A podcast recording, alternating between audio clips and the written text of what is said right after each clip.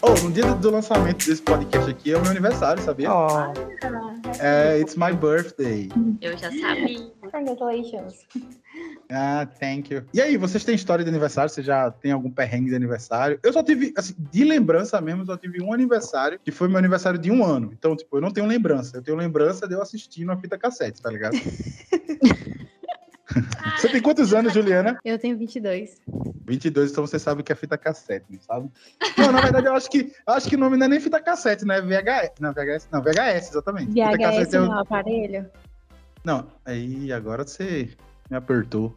É, não, Não, sei. é Cassete- fita, cassete é a fita cassete é a cassete.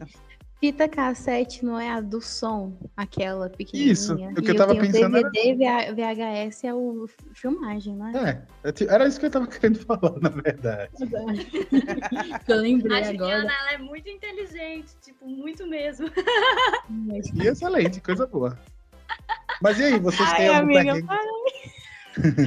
Vocês têm algum perrengue de aniversário, alguma coisa assim? Vocês têm lembrança de algum aniversário antigo e tal? Cara, todos os meus aniversários, quando eu era pequena, porque eu era uma criança muito chata, eu. Eu, eu não queria cantar parabéns, né? Então eu tinha vergonha. Aí, a maioria dos meus aniversários, o aniversário tava tudo bem, tava indo, beleza. Quando dava a hora de cantar parabéns, eu não queria cantar parabéns. Caraca. Ia minhas primas pra mesa, ia todo mundo e eu ia ficar emburrada de casa. Eu tenho fotos também, inclusive. Deu emburrada. Eu nunca vou esquecer do meu aniversário de 15 anos com aquele. aquela. Mensagem ao vivo. alheia. Mensagem ao vivo. Você recebeu uma mensagem ao vivo? Eu recebi e ainda tocou 15 anos faz agora. Nossa! Deus E a Júlia tava. E a Júlia tava. Tem Que filmagem. maravilha, que maravilha. Link aqui no post. Mentira, tô brincando. Gente, é muita vergonha alheia meu aniversário de 15 anos, porque naquela época eu era uma adolescente um pouco revoltada. Então eu não quis vestido. Eu fui numa loja de rock comprar um vestido pro meu aniversário de 15 Eu gosto da rebeldia do adolescente, é maravilhosa. A, a Juliana teve a fase emo muito bem marcada, entendeu? Muito bem, é muito bem. Foi bem evidente mesmo na minha vida, assim, muito evidente. Só que o tema do aniversário anda- é, tocava One Direction, né, Júlia? Não era É. rock que tocava. Nossa, rock. que rebelde, que rebelde, Muito meu Deus rebelde. do céu. Eu lembro de uma música de One Direction. Qual era a música mais famosa deles que tocava? Nossa, tantas? Ele Nossa, teve ok. mais de uma famosa. Teve uma que foi, que foi tipo, enfim. não- Nossa, You and I foi, tocou muito Story of My Life, tocou muito Best Song Ever, Midnight Memories, What Makes You Beautiful. Ok, Juliana, você é muito fã, a gente já entendeu. E tá me dando gatilho agora e eu vou começar a chorar. Oh, Pense numa History, coisa que Julia, fez- History. Pense numa coisa que fez dinheiro foi essa, essa, essa banda, né? Porque rolou até Foi. série na, no, no, no Disney Channel, mano. A série eu Dos lembro. Brothers. eu assisti. Foi, cara. Não, esse Não, daí peraí, é gente, Jonas isso foi Brothers. Jonas Brothers, não foi né? olha, o cara tá viajando. E eu vou na onda, entendeu? Se eu vou na onda. Ah, Eu só Não sei que é amigo, verdade. entendeu? Eu sei que Isso a é é série verdade, é o verdade. Jonas, é o Jonas Brothers, é verdade. Teve do Jonas Brothers e do Big Time Rush. Então, vamos pro papo? Bora. Beleza. Eu... Fala, galera. Eu sou Matheus Domingos e você está ouvindo o Domcast. E hoje eu estou aqui com esse povo maravilhoso.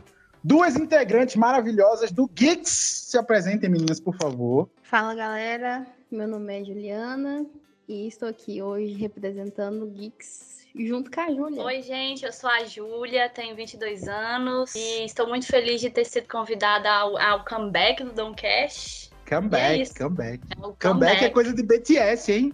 Gente, comeback, muito chique. Adoro! Mas eu também tô aqui com meu amigo Vitão, que sempre esteve aqui em tantos episódios, episódios que dão até vergonha de ouvir de novo.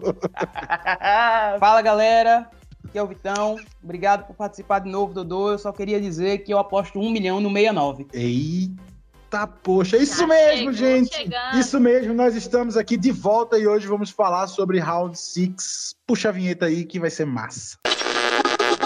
Moisés. Não consegue, né? Não, você é burro.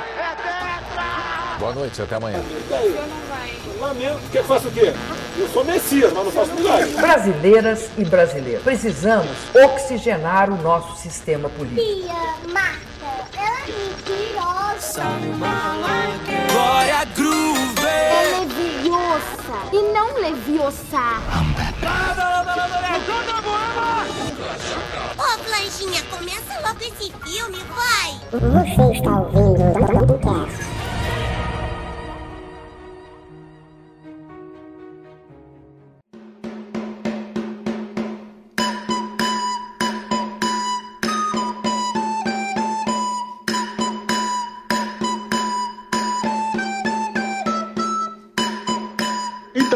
nós vamos falar sobre o Round 6 e eu já tenho uma revelação muito importante pra fazer no início desse programa. E já não é mais surpresa pra ninguém. Eu vou rir ainda, pode ter certeza. Tá bom, veja.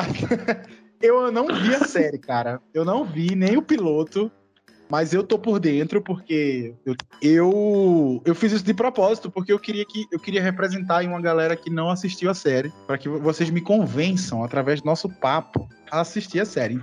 Vamos ter spoiler sim, mas o nosso primeiro bloco, ele vai ser sem spoiler, tá? A gente vai avisar quando começar os spoilers.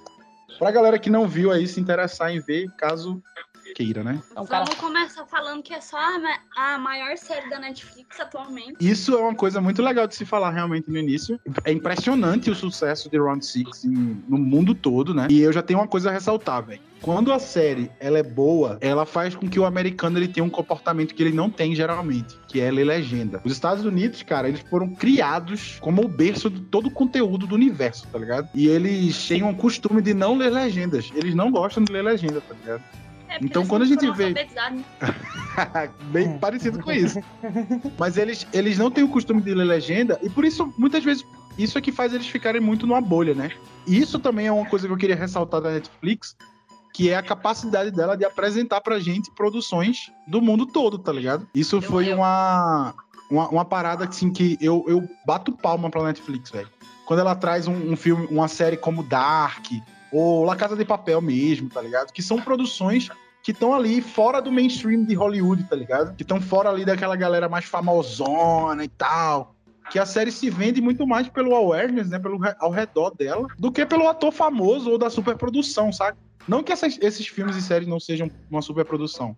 Mas isso, isso desperta um interesse maior no mundo todo pra consumir conteúdos de outros países. Isso eu acho incrível da Netflix. Isso é fora do comum, porque é, você citou aí La Casa de Papel, e o interessante é que La Casa de Papel já existia na Espanha há um bom tempo e, e não era um sucesso, né? Os atores são atores que, que já atuavam, não é a primeira produção deles, e depois de La Casa de Papel foi um boom no, no- no- na carreira de todos eles, né? Eles estão agora no, no tapete vermelho, eles estão visados no mundo todo depois de La Casa de Papel. Então, eu acho massa essa oportunidade que a Netflix dá. E eu acho massa porque tá dando visibilidade para algo que só vem crescendo, que são as produções coreanas. Inclusive, a maioria do que eu consumo na Netflix hoje são produções coreanas. Eu não consumo tanto mais séries ameri- americanizadas ou do Reino Unido, por exemplo. Claro que a Netflix tem séries que, que são muito famosas, que é o caso de Sex Education, Stranger Things, The Witcher, que são é, séries americanas, britânicas e tudo mais. Mas eu acho surreal essa oportunidade que a Netflix dá pra todo mundo ter acesso a tudo, entendeu? Tipo, igual quando é, o pessoal daqui lançou A Cidade Invisível, que é uma série brasileira que fala sobre o folclore brasileiro, e a gente vê que um monte de gringo assistiu e tava maravilhado com o folclore brasileiro, que era uma coisa que eles não tinham acesso. E eu achei surreal, porque era eles que estavam precisando de legenda e não eu, porque os atores falavam o meu idioma. Eu achei muito legal. A Netflix Isso é deu a oportunidade para o mundo inteiro conseguir conhecer o Brasil, assim como ela consegue trazer conteúdos da Coreia, da Indonésia, da Dinamarca, enfim, de várias outras, de outras regiões do mundo, para a gente assistir na nossa comunidade, como, da comodidade da nossa casa. Isso, isso é muito legal. Tem outra série, tem outra série também na Netflix que eu curto muito, que é brasileira, que é 3%. É, tem umas partes bem ruinzinhas, assim, tipo, bem forçada, mas eu não largo o osso, velho. Eu já assisti duas vezes, porque eu gosto muito. E ela faz um paralelo com Round Six, né? Porque são. Na verdade, toda essa temática, essa temática de Round Six que, faz, que fez sucesso, ali baseado nos algoritmos ali da Netflix, loucura do caramba. É, essas séries que tem minigames dentro do jogo, tá? dentro do, do filme ou da série, tipo a gente tem um filme muito antigo de Arnold Schwarzenegger, eu acho que o nome do filme é Speedman, alguma coisa assim, sei lá. Um nome é muito zoado esse filme, é muito antigo. Mas esse filme, ele com certeza foi inspiração para aquela mulher lá que escreveu os Jogos Vorazes, tá ligado? Que uhum.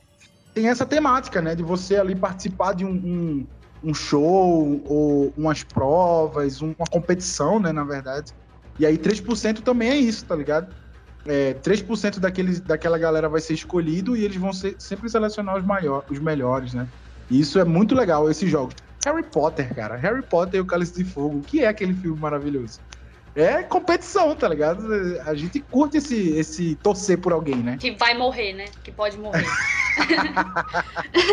a gente curte torcer pra alguém que pode morrer. Tipo, os Jogos Vorazes, cara, o sucesso que fez. E eu, eu vejo eu vejo muito da trama em si do Round 6 que são um paralelo, sabe? Que tem coisas que a gente consegue identificar em Jogos Vorazes também. Então, é, é muito legal que, que o, o que o Round 6 fez foi uma coisa que Jogos Vorazes já fez, só que diferente. É, Jogos Vorazes mesmo tem uma crítica ao sistema, né?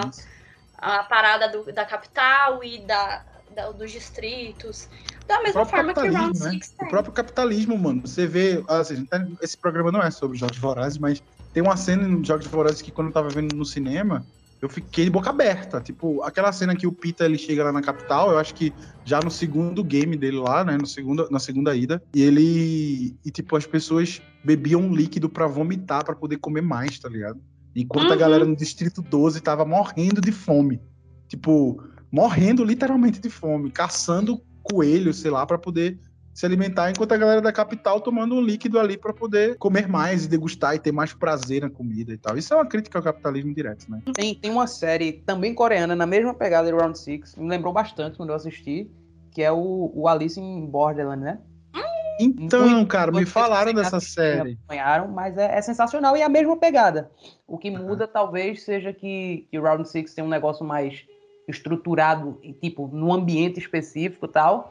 E, e o Alice in Borderland é, é mais, mais rua, tá ligado? Mais, é uma pegada diferente, mas igual, com essa pegada é, de jogo também. É, o Alice in Borderland, ela é uma produção japonesa da Netflix. E, e assim, ah, é, é surreal. Né? Ela é japonesa.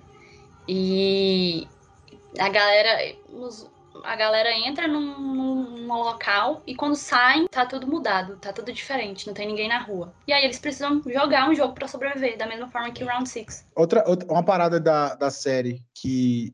Dessa série específica, né? E de todas as outras que a Netflix ela consegue apresentar pra gente, e aí aqui eu vou botar séries e filmes. Eu sou muito apaixonado por, por produções que, que carregam muita cultura, tá ligado? Produções que conseguem fazer com que você entre ali um pouco na, na, na, cultura daquele, daquele mundo, sabe?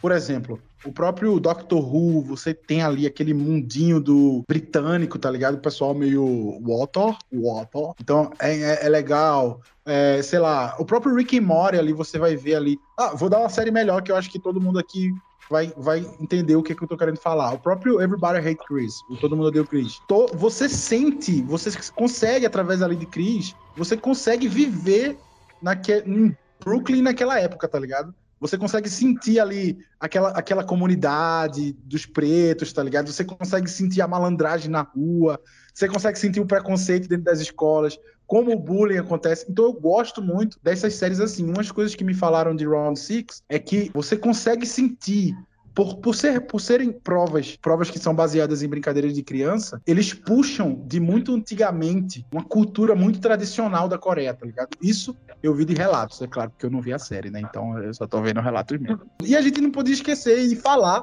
de, um, de uma parada que foi incrível no ano de 2020, para você ver que 2020 não teve tantas coisas boas.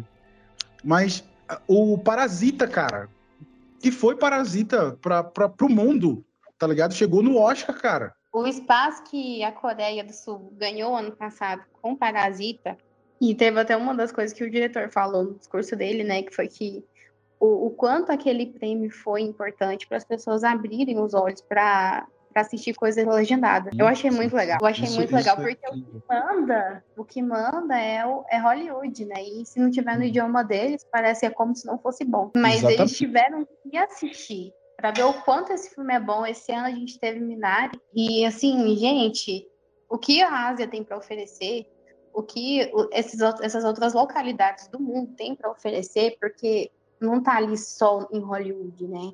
Não é só ali que tem coisa boa, até porque tá saindo muita coisa ruim de lá ultimamente. É verdade. Mas quando você vê um, um, uma outra parte do mundo conquistando, é, é um prêmio assim para todas as outras partes que são desconhecidas, né? Igual a Ju falou aí de, de Cidade Invisível. Sempre que uma, um outro país, um outro lugar se arrisca para fazer algo bom, ganha um certo espaço, né? Uhum. E o mais Sim. louco é que eu ouvi falar, não sei se isso é verídico, porém, é, eu ouvi dizer que se você for uma pessoa, né, produtora, diretora de cinema, enfim, que você tem um roteiro assim surreal, que você uhum. aposta nele, que você tipo tá lá trabalhando num filme, por exemplo.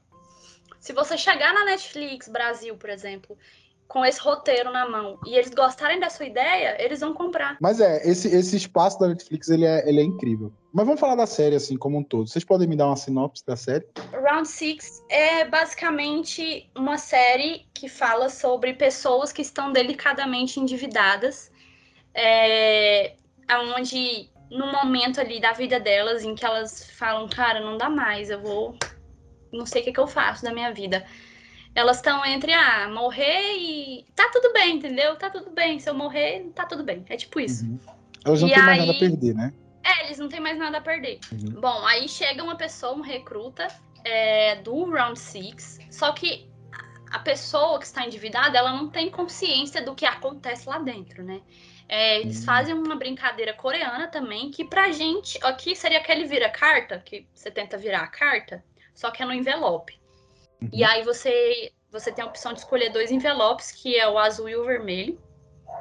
E você precisa virar ele. Se você virar, você ganha uma bonificação em dinheiro. Se não, você leva um tapa. É basicamente isso. E aí você tem um cartão, no final da brincadeira você ganha um cartão, que é aquele famigerado cartão que ficou famoso na internet, com os símbolos que todo mundo achava que era do Playstation, com o um número atrás. E aí, uhum. se você tiver interesse, você liga senão você ignora. Mas a maioria deles ligam, porque tá todo mundo, né, assim. É, a série, a série ela, ela tem, né, assim, é até, é até um pouco estranho falar. Estranho não, mas clichê falar isso. Ela tem uma crítica, tipo, escrachada, né, a, a, ao capitalismo, à sociedade mais rica bilionários, tá ligado? Pessoas que são, que, tipo, nunca andaram de ônibus na vida, tipo isso. Esse é o nível de, de riqueza da galera. E eu, pelo que eu tava lendo sobre a série, toda essa parada de desigualdade, né? Mas aquilo que a gente vê na série, cara, claro, tá extrapolado, né? As pessoas morrem na série, de verdade. Já vi nos trailers e tal. Só que isso, se você fizer um paralelo, você tem na vida real, tá ligado? Parece. O próprio, o próprio, o próprio Luciano Huck mesmo, cara. O Gugu, cara. Quantas coisas a gente já viu na, na, televisão brasileira que foram só entretenimento, independente do que tá acontecendo. Esses Detalhe. reality show, esses reality show hoje da moda aí, é, o cara, o nego do Moral lá foi expulso depois que a internet se comoveu, cara. Era para ser expulso durante o ato. Quando ele começou a bulinar a menina lá debaixo do lençol, a produção devia ter intervido, mas não. Deve ter dado um uhum. pico de audiência incrível, um, um, um, um barulho, né, nas redes sociais, em, em programas de fofoca e tal. E os caras simplesmente deixam, tá ligado? Tirou o cara depois, mas deixou. Gente, uma coisa desses, desses realities, tipo, de, do Luciano Huck, que reforma a casa das pessoas. Pra ele fazer isso, ele sempre faz as pessoas, tipo, não é esse o nome que eles usam, mas passar o mico. Uma pessoa Sim. que não canta tem que cantar, tem que fazer uma dança, uma pessoa que não dança tem que dançar. E assim, sem nexo, porque de todo jeito ele dá reforma pra casa pra pessoa. Então é só pra entreter mesmo. É só, só pra... entretenimento. É só entretenimento. eu já vi. Eu já vi hum, que a internet até pegou para fazer meme de uma menininha que ela tinha um cabelo enorme e, tipo, ela amava o cabelo dela, mas ela teve que cortar para ganhar alguma coisa, algum dinheiro. Caraca. Pra algum. algum. Foi no programa do Gugu, se não me engano. E claro ela teve que ela teve que cortar o cabelo dela, né? Foi o desafio proposto pra, pela produção do programa para ela ganhar. E aí ela cortou o cabelo e foi no pau. Só que é, embaixo, naquele letreiro, aonde avisa a seguir, essas coisas que aparecem nos programas de auditório, já tava falando que mesmo se ela não cortasse o cabelo, ela ia ganhar Meu a Deus. coisa. E aí, quando revelaram pra ela que não precisava dela ter cortado e tudo mais, que ela já ia ganhar, ela fez uma cara. Foi isso que gerou o meme. Foi isso que gerou o meme. Nossa, gente, mas assim, né? A, a minha teve que cortar o cabelo, velho. É, não tem necessidade disso. Não tem, cara. Ou não é tem. uma foto com Mas- raça negra ou 100 reais. É tipo uma isso. foto. É, do Silvio É Santos. tipo isso, tipo isso. Mas, gente, é, a gente tá criticando os programas, os apresentadores desses programas que continuam, a produção desses programas, mas infelizmente isso dá audiência, tá ligado? Então, a crítica, ela não tem que ser só os programas e a produção dos programas. Ela é o público também, tá ligado? A gente que consome, sacou? Porque é, a gente, a gente, a gente que eu tô falando assim, né? A gente hoje tá com o microfone aqui, a gente pode falar. Mas a gente muitas vezes é hipócrita quando a gente tá falando isso, tá ligado? Porque a gente mesmo fugindo e não concordando e não querendo. Se você vai ver os números de, de cortes, vou pegar um corte lá da Fazenda. Você vai ver lá, mano, tem milhões de acessos, tá ligado? Então, os caras continuam fazendo e continuam sem, sem esse pudor, essa moralidade, porque dá view, tá ligado? A galera assiste. A gente brasileiro, a gente assiste, a gente gosta da treta, a gente gosta de ver os outros se ferrando. Quantas vezes a gente já parou durante um acidente e botou a cabeça pra fora do carro ou do ônibus pra ver o cara lá no chão, tá ligado? A gente tem esse, esse, esse espírito de porco mesmo da gente, que a gente precisa realmente refletir na gente mesmo, tá ligado? Eu tô fazendo, falando isso também, porque eu sou também um consumidor. O Big Brother 2020 tava, 2021, tava aqui no meu sofá com o pay-per-view ligado 24 horas, assistindo o Gil enlouquecer, tá ligado? Pô, Foi isso que, É, foi é, isso que fez. Dodô sabe, é, a Tainan, que participou de outros episódios aí, também sabe que a gente tava planejando gravar um pouco sobre o BBB. E eu disse no grupo que, que não ia mais fazer porque eu não tava aguentando consumir o Big Brother. Tava, tava me fazendo mal. Essa edição foi bem pancada e, e é bem isso, tá ligado? É, é muito do, do que a gente consome e a gente gosta de consumir, termina gostando de consumir. Cara, minha avó até um tempo atrás criticava todos esses realities. Hoje ela tá viciadona na Fazenda, ela bota no YouTube pra ver a live lá, Tá tá, tá rolando. E tipo, é isso, tá ligado? Uma hora ou outra a gente se rende a esse entretenimento que a gente tanto critica. É isso.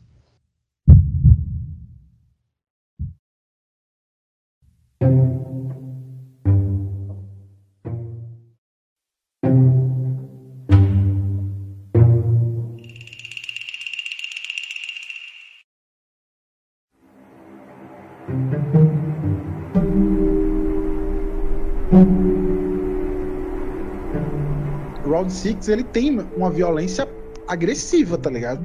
Os caras tá lá e daqui a pouco. O que é? que- Eu vi algumas cenas, né? O que é aquela cena, mano, do Batatinha Frita 1, 2, 3? Não é spoiler, né? Porque tá no trailer, inclusive. Mas aquela cena, mano, é, é- Vocês podem me corrigir, mas pelo que eu entendi, foi ali que eles entenderam, mano, isso aqui é um jogo pela vida, não é nem mais pelo dinheiro, né? Foi ali que eles tiveram a noção de que as pessoas morrem, correto? Exatamente. É, é, como é que funciona o jogo? Tem um, um robô com sensores e começa a, a dinâmica do Batatinha Frita 1, 2, 3, né? A música toca, quando a música para, você precisa parar também. Se você se mexe, você perde. Só que lá você não perde. Se você se mexe, você morre. Você é, é alvejado. Tem, tem, tem é, armas por todo o espaço lá. E essa robô que vê qualquer tipo de movimento, ela, ela é meio que um sensor de movimento mesmo que ela tem nos olhos. É, se você se mexe, você morre. E ali eles percebem que não existe almoço grátis, né? Não era nada para que eles ganhassem um prêmio, simplesmente. O, o propósito do jogo não era enriquecer ninguém, mas sim ver quem melhor se adaptava, quem mais sobrevivia à, à dinâmica do jogo. E aí saía vencedor. Mas a ideia é que os que não têm capacidade, os que não conseguem se adequar ao game, morrem mesmo. Não, não são eliminados, não. Eles são eliminados, mas de uma forma bem violenta. Existe a eliminação, né? Não, é a forma como a, a série vai, vai ganhando força, né? O ser humano ele tem esse espírito competitivo. Então, se tem alguma competição, todo mundo, eu acho que talvez não tem nada para assistir, tá na hora lá do domingo legal, que tem aquela competição lá, as pessoas vão assistir, porque ele tem, a gente tem esse espírito competitivo, né? E a forma como a série vai, vai demonstrando isso, né? No, é, a gente tá na parte sem spoiler ainda, né? Uhum. Então, quando chega lá no, no final, que a gente vai ver que tudo realmente era só para alimentar esse, esse espírito de competição do ser humano, né? E era só isso. Eu, eu ia acabar falando spoilers aqui, então deixa quieto. Calma, cuidado. Mas esse espírito de, de competição, cara, dentro desse contexto, é, é o brasileiro. Assim, vou, vou trazer o Brasil, né? Porque a gente tá falando aí desse paralelo. Mas o que acontece, eu acho que na mente dessa galera que tá participando, que aceitou participar desse jogo, é um pouco do, do- da mente que passa aí no- na galera que aceita participar desses realities, tá ligado? Que é assim, mano, eu tô aqui, eu tô lascado aqui, sem, sem ter. Mano, o que, é que a gente tá vendo no Brasil hoje? A galera comendo carcaça de frango, carcaça de boi, cara. Você acha que se aparecesse uma oportunidade pra essa galera, elas não iam, não? Com certeza. É uma vontade de vencer, tá ligado? Ela, ela existe de uma forma geral, pra tudo. Tem essa, essa vontade de vencer, de, de- não só de vencer, mas de provar que a gente é melhor que o outro, tá ligado? Eu acho que também se encaixa aí nessa, nesse paralelo com a série. A gente vê, an- antiga, hoje até que não tem mais essas provas no BBB, mas antigamente as provas de resistência do BBB eram, eram surreal, a gente feria os direitos humanos, aquelas, aquelas provas deles. E tudo pra gerar entretenimento, tudo pra gerar em torno do dinheiro. Tipo, não, isso aqui é um jogo, isso aqui é. Vou morrer, vou ficar desidratado, mas é um milhão. Então acaba que de uma forma ou outra a gente já consome. hum, Praticamente, a gente acaba, acaba que consome é, essas coisas em um reality, vendo o sofrimento das pessoas em prol do dinheiro. um Com certeza. Qual a frase as que grandes- mais brilhou? A frase que mais brilhou em 2021 no BBB? Isso aqui é um jogo. Isso aqui não é brincadeira, ninguém tá aqui de férias. Sim. Isso aqui é um jogo. Tem que passar por cima, tem que. Tá ligado? Isso foi algo real, velho. Aconteceu, tá ligado? As pessoas estavam estavam massacrando realmente outra pessoa simplesmente porque tinha um jogo ali rolando, uma competição e tal. E a galera tava dizendo com todas as letras: ó, isso aqui é um jogo e não importa o que você faça. Isso aqui é um jogo, tá ligado? A gente se surpreende, mas isso não é de agora, né? O, Coliseu era um reality show ao vivo. Verdade. Então, a galera morria lutando com o leão, a galera morria lutando entre si e lutando, morrendo mesmo, acontecia. E tinha público pra isso, né? O Então, que e acontece é circo, que né? o nosso Coliseu hoje é, é filmado.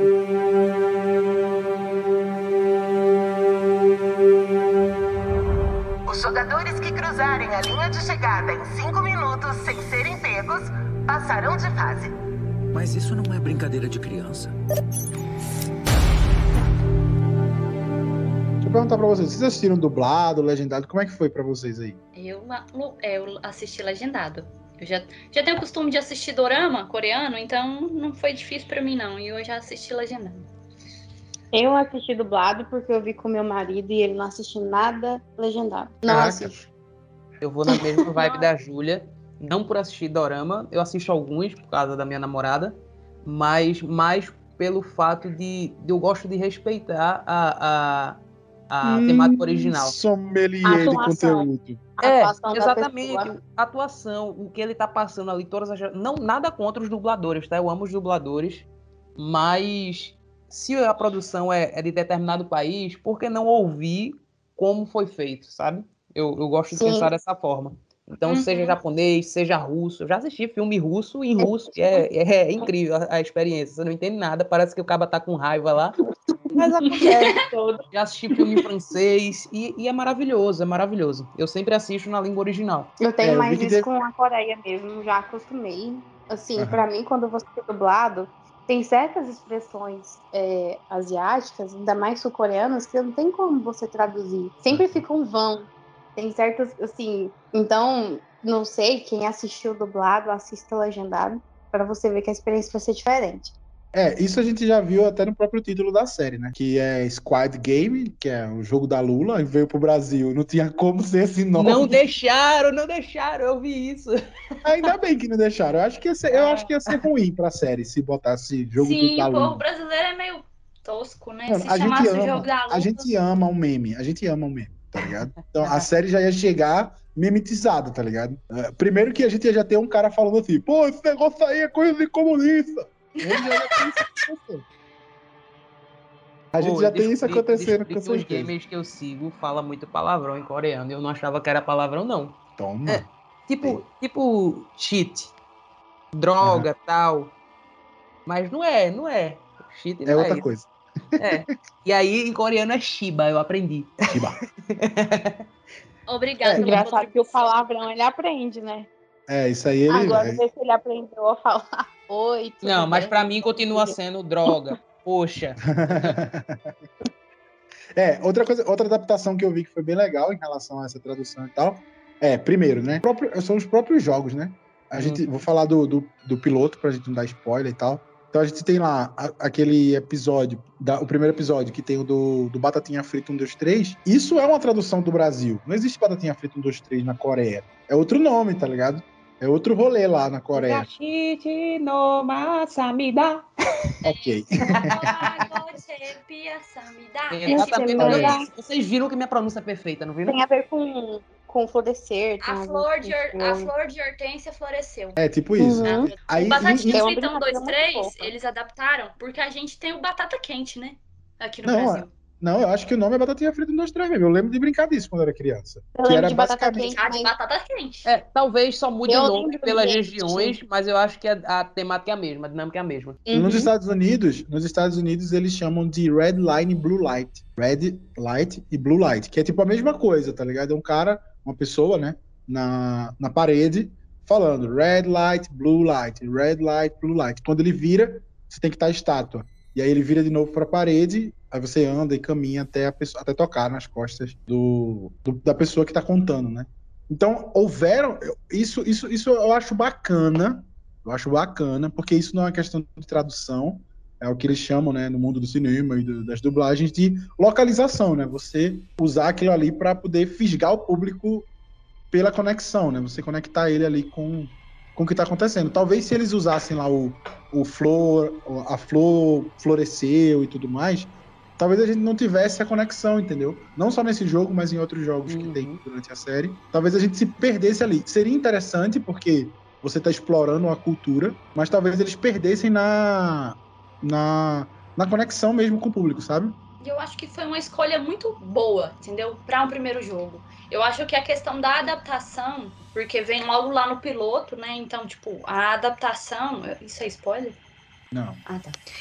É, eu achei que foi uma escolha muito boa, porque existe uma, uma identificação em todo lugar tem um jogo parecido. Então, quando a gente viu uma galera jogando aquele jogo que a gente conhece, que é um jogo da infância, só que ao invés de serem pegos, eles eram mortos, isso causa uma, um impacto. Então, é, é tipo uma motivação para você continuar assistindo. Tipo, nossa, legal, vou continuar assistindo.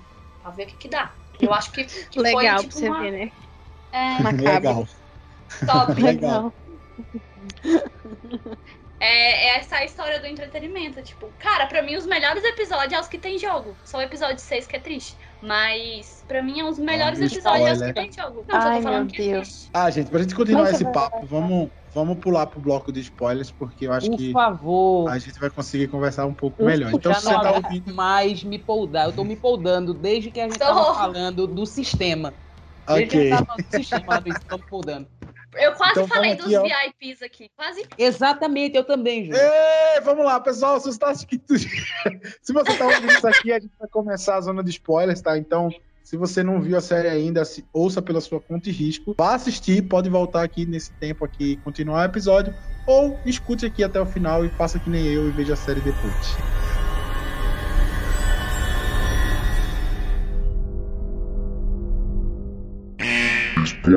Spoiler. Spoiler. Spoiler.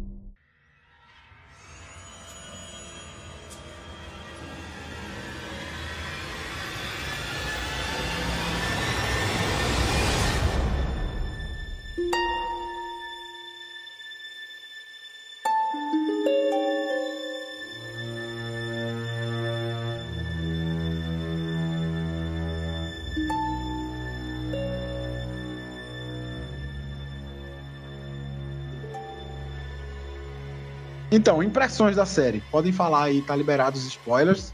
Ele morre. Impressões, impressões. Ele morre. Que Ele morre. né? Um, um paralelo com, com a, a própria Round Six é o, o Sol, né? O, o Jogos Mortais. Um paralelo com o Round Six é a corrida de cavalos, entendeu?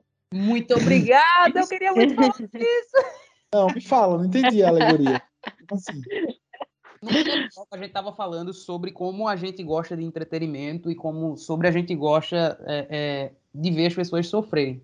Round Six é, tem um, um, paralelo à corrida de cavalos, onde os cavalos são as pessoas e existem pessoas que gostam de ver essas pessoas correndo, ou seja, sofrendo, é, é, se esforçando, passando pelos jogos. E essas pessoas são os VIPs, tá? A gente vai falar um pouco mais sobre eles depois. Mas é, é, tem todo um patrocínio por trás do Round Six, por trás do jogo, que é, pessoas poderosas fazem simplesmente para seu bel prazer. Mas esses, esses jogos eles são transmitidos ou eles só são assistidos pelos, por esses VIPs? Eles são assistidos pelos VIPs, que são os patrocinadores dos jogos. E, e um adendo ao, à questão da corrida de cavalo é que o próprio protagonista da série apostava em corrida de cavalo. E logo em seguida ele hum. vai pro Round Six. Então, tipo. É e vira um, um cavalo. E vira um cavalo.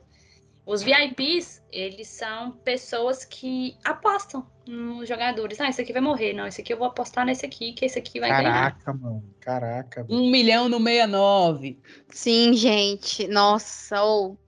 E outra, nossa, uma coisa que me, me deixou muito impactada nessa série foi na, naquela prova dos vidros, quando eles estavam quase ganhando. E os três, os quatro iam sobreviver lá. Uhum. Ó, o spoiler. Pode falar, aí, aí eles vai e o, os VIPs vai e falam assim, uai, mas tá muito fácil, o cara trabalhou com vídeo, ele é especialista, ele conhece. E foi muito parecido com prova de dificuldade no reality show. Quando a pessoa tá quase ganhando, tipo, vai lá e dificulta pra ela não ganhar.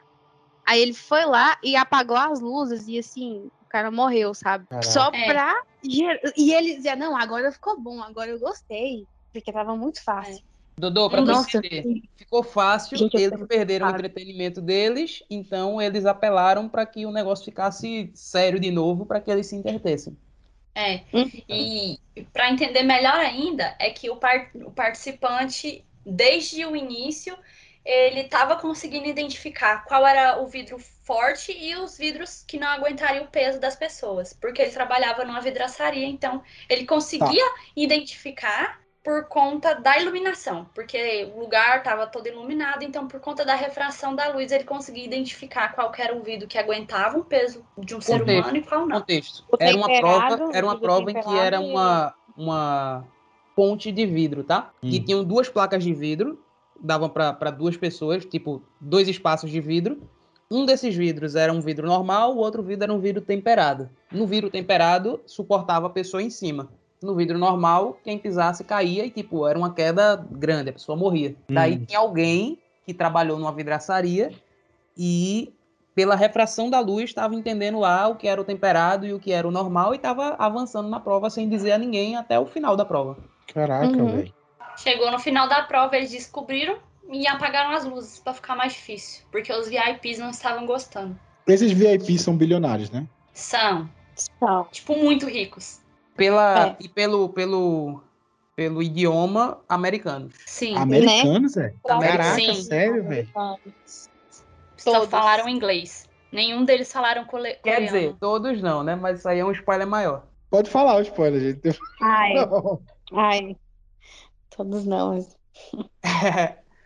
Qual que não falava? O anfitrião.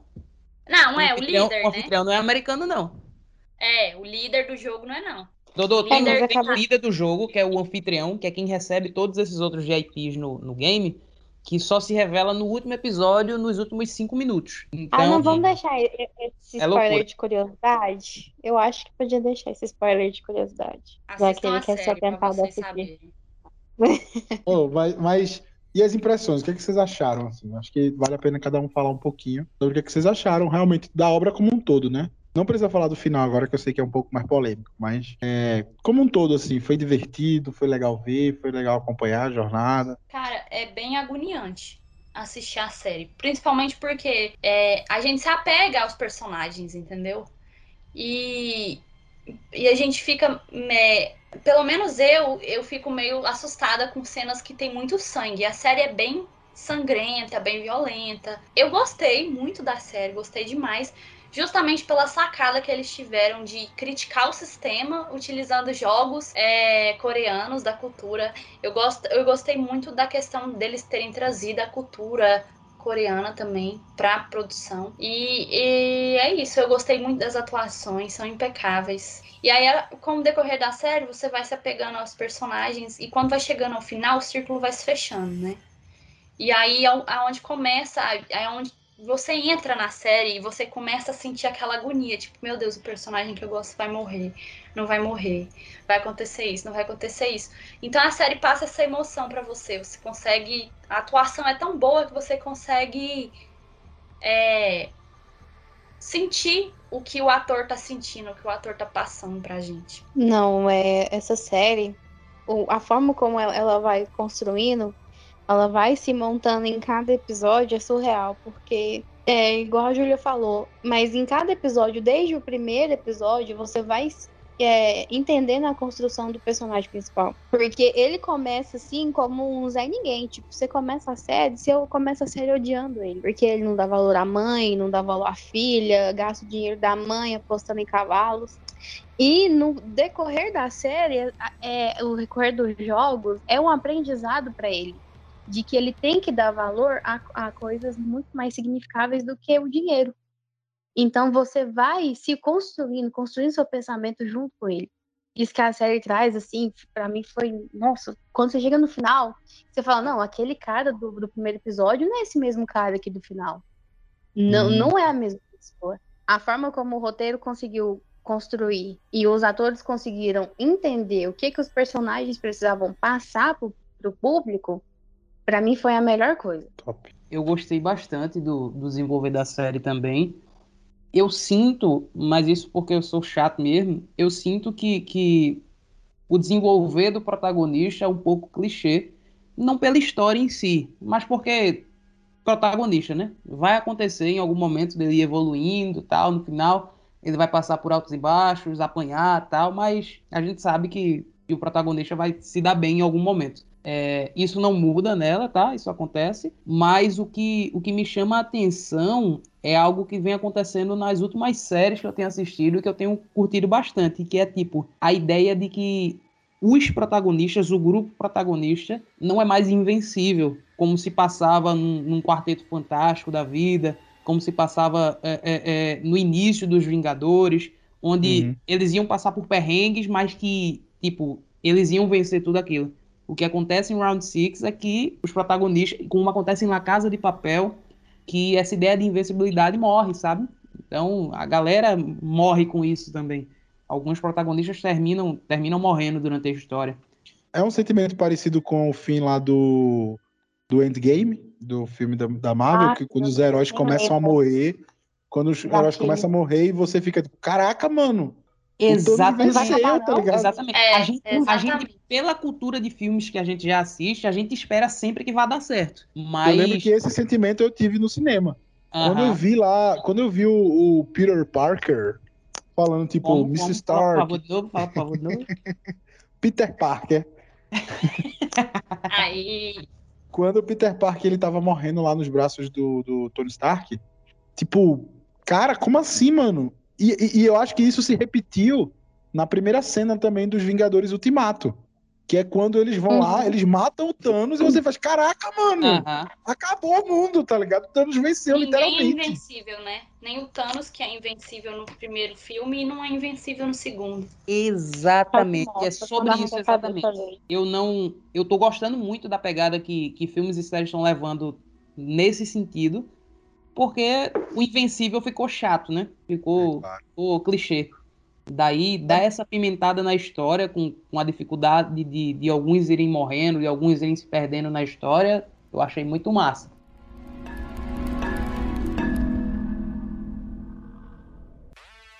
Todos que estão aqui estão vivendo no limite. Com dívidas que são incapazes de pagar e sem ter a quem recorrer para pagar essas dívidas. Com licença. Qual é o valor do prêmio em dinheiro?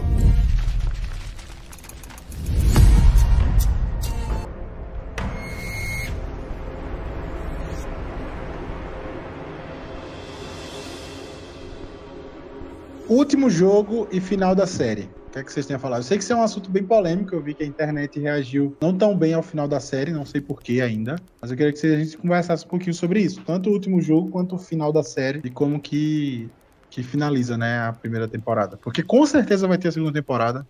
Essa série foi um sucesso no mundo inteiro. Eles vão esticar, vão espremer essa toalha de dinheiro aí até ela ficar sequinha. É, o último jogo, o jogo da Lula, eu tenho a impressão que é um pouco parecido com o Barra Bandeira, Dudu.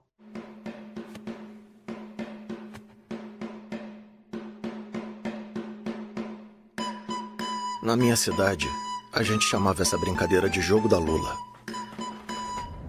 Tinha esse nome por causa do desenho que a gente fazia no chão. As regras são bem simples. As crianças se dividem em dois grupos, um de defesa e um de ataque. Quando o jogo começa, a defesa pode correr com os dois pés, dentro dos limites das linhas. Mas o ataque que fica para fora só pode andar saltando num pé só. Sua mãe. Só que, se um atacante consegue superar o defensor e cruzar a cintura da Lula, ele ganha o direito de começar a correr com os dois pés.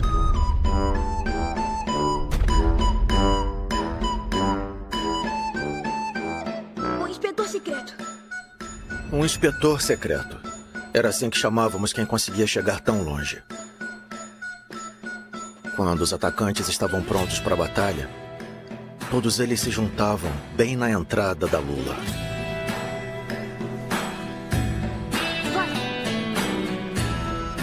Para vencer, os atacantes têm que colocar os pés em um triângulo pequeno dentro da cabeça da Lula, enfrentando os defensores.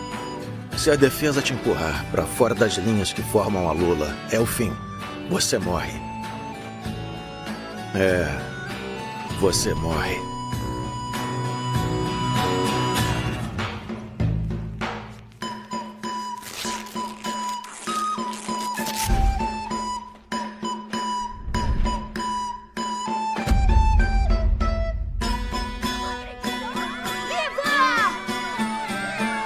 Viva! Quando você consegue colocar os pés na lula, tem que gritar Viva! Nessa hora, parecia que eu tinha conquistado o mundo inteiro. Ficava em êxtase.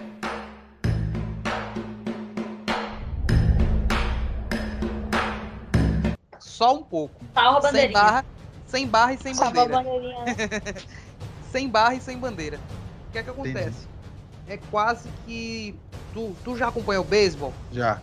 Pronto. Acompanhei de verdade não, mas eu conheço as Tá, regras. mas o que é que acontece? Tem um espaço delimitado lá, desenhado. O um fica numa posição, o outro fica numa, numa outra posição para barrar esse outro de passar. Uhum. Aí acontece que, que esse precisa, o, o protagonista precisa passar por todas as posições para ganhar o jogo, certo? Só que chega um momento, que é a última etapa já das posições, onde eles vão ter que duelar, porque não dá pra passar um pelo outro. E aí os dois ainda estão com a faquinha e tal, e eles começam a se enfrentar. é, o protagonista já fica doidão lá, porque já tava chateado por, por toda a trajetória do, do oponente lá, das merda que ele fez e tal. E por ter matado a, a amiga lá recentemente, então ele já tava bem, bem, bem revoltado. E aí os dois começam a lutar tal. Por um momento eu achei que o protagonista fosse perder, mas é protagonista, né? Ele não perde. É, porque ele foi bem ferido e tal, mas aí até sapato voa na história. Caraca. É, mas termina com o protagonista vencendo a história com um adendo. É, ele precisava matar o oponente e chegar na última posição. Ele decide não matar o oponente, clichê, né? Ele- aquela cena da faca e, e a faca vai do lado do rosto. E aí ele decide não matar o oponente e vai vai até a posição de ganhar, tal. Só que é, o jogo só termina quando o oponente morre. Então chega um, um, um operário do jogo para matar esse oponente. E aí esse oponente termina que se mata antes para que isso não aconteça. A, a redenção calma. do oponente, a redenção do Ah. oponente foi um discurso de, de, de desculpa, tal. Os dois choram e ele termina por se matar. Mas Caraca, o, o outro, o outro só ia deixar ele O, o operário lá só ia matar o cara se ele não tivesse desistido. Porque na hora que ele falou, não, eu desisto. Na regra, vocês falam, se metade dos, dos jogadores é, não quiserem jogar, o jogo acaba. Então, como ele tinha desistido, o jogo ia acabar ali. Exatamente. Só que aí naquele se os momento, dois concordassem, ele né? foi lá Se os dois concordassem. Não, se um só concordasse. Porque no caso é 50%. Porque é 50%, aham. Não é assim? Não, é, eu entendi da- de outra forma. Porque se É fosse assim ou não 50, é? se fosse 50-50, não terminava. Era para os dois Então os concordarem dois, né? parar. E o que aconteceu foi que o oponente não concordou. É, Era pros se dois, mata. né? Ele não concorda, ele se mata. Exatamente. Ele não concordou e se matou. Ele não concorda e por isso ele se mata. É por isso, né? Como é que acaba a série no final mesmo? Últimos minutos Nossa. ali.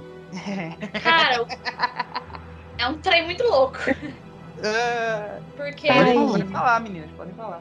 o protagonista Vira baby do Brasil. Nossa. vira a própria Ele vira o Gaara. Ele vira o Gaara. Ele vira o Gaara? Caraca, assim? Sim, ele pinta o cabelo de vermelho. Assim, primeiro, antes de tudo, ele, ele não consegue usar a fortuna dele. Ele ficou ricaço, tipo, tri, 45 bilhões, né? tipo, muito rico mesmo, cara. Você pode É. pensar em qualquer rico no que existe no mundo que não tem o dinheiro que ele tinha. Exceto o dono da Amazon, eu acho. Enfim. É, e aí ele não consegue usar o dinheiro, ele fica com um peso na consciência muito grande. Ele deixa a barba crescer, o cabelo dele cresce, a mãe dele morre quando ele chega em casa. Depois porque que ele perdeu do- tudo, né?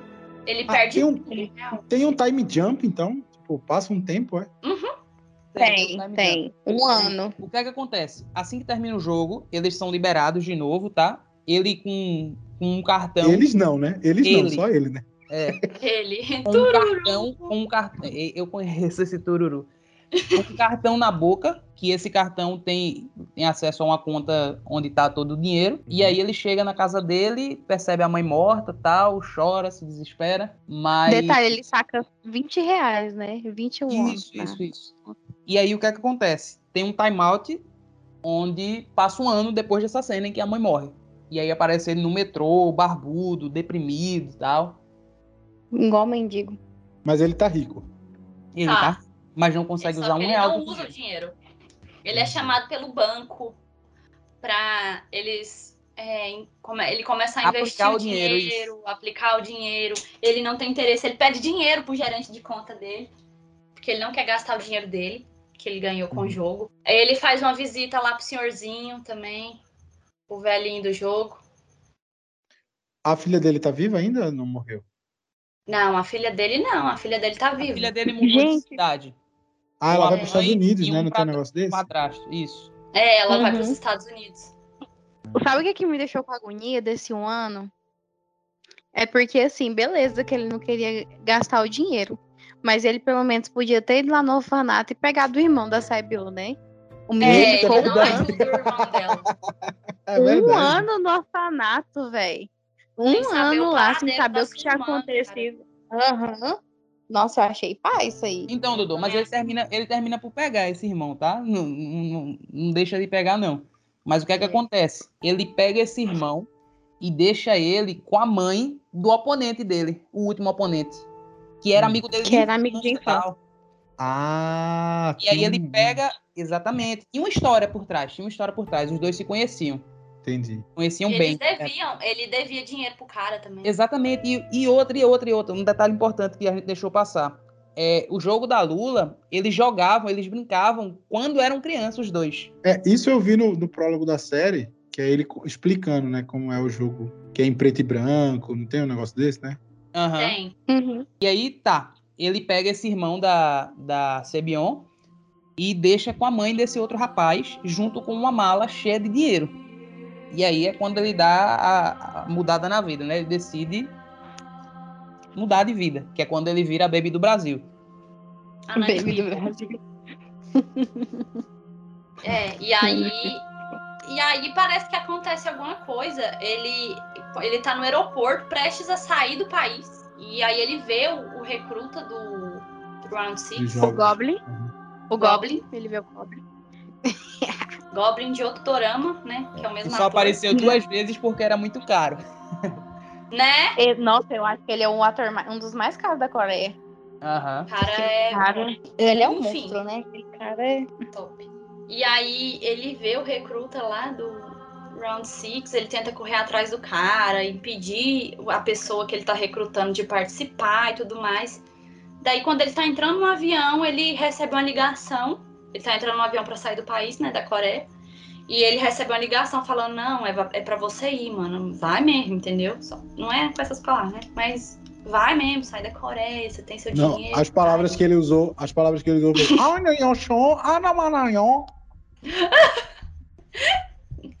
E aí. Não, e a gente tosse, e a gente tosse. Entra Eu nesse avião, entra nesse avião, entra nesse avião. Sim, a gente torce É. pra ele entrar no avião. vai.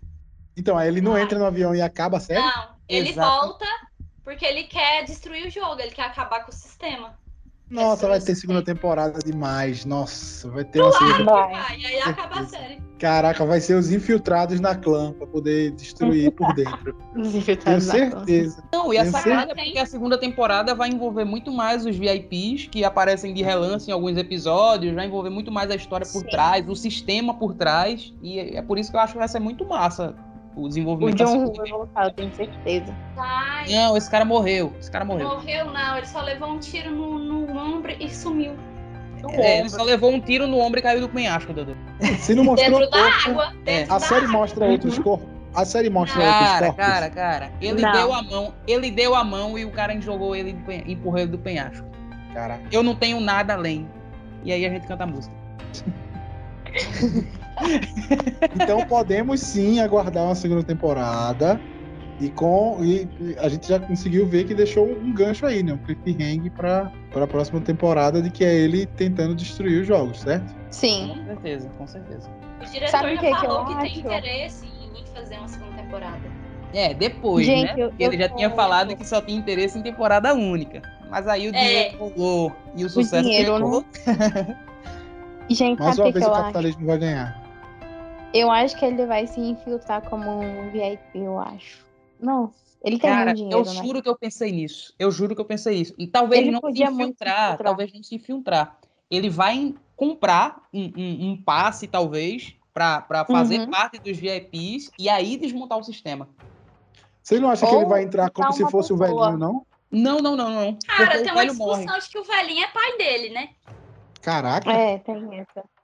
Tem uma E o teoria aí. velhinho é o dono do jogo, né? O velhinho é o dono do jogo.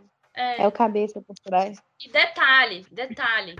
Uma coisa que a internet percebeu e quando você tá assistindo a série você não percebe é que no dormitório onde eles estão, eles estão dormindo, à medida que vai diminuindo as pessoas, eles vão tirando as camas, você consegue ver toda a trajetória dos jogos, você consegue ver todos os jogos. Exatamente, na já tava parede. tudo na parede. Tava tudo na parede. Repararei na parede quando estiver assistindo. Reparem.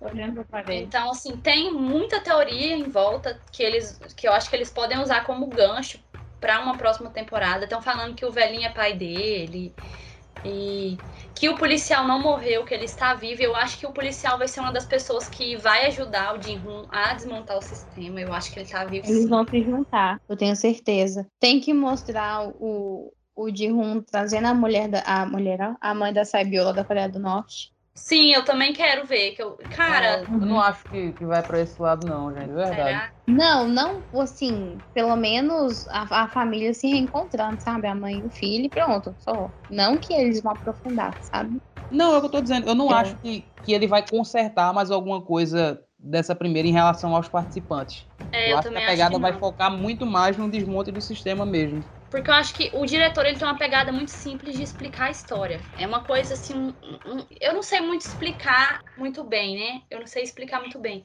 Mas o diretor ele tem um, ele tem um toque muito simples de fazer a série que a gente vê no decorrer é, da trama, que é um- uma série muito simples e você fica, meu Deus do céu. Então eu acho que ele vai ter essa pegada numa segunda temporada. Eu acho que o que ficou na, na primeira temporada vai ficar na primeira temporada. Hum, e agora vai vir uma trama totalmente nova. Aham. Uma visão totalmente nova do jogo. Por isso que o policial não vota. É isso aí. Não, por Mas isso que eu teve ponta solta e eu acho que o policial volta. Teve ponta solta por causa do policial. Nobody no líder. crime, nobody no crime.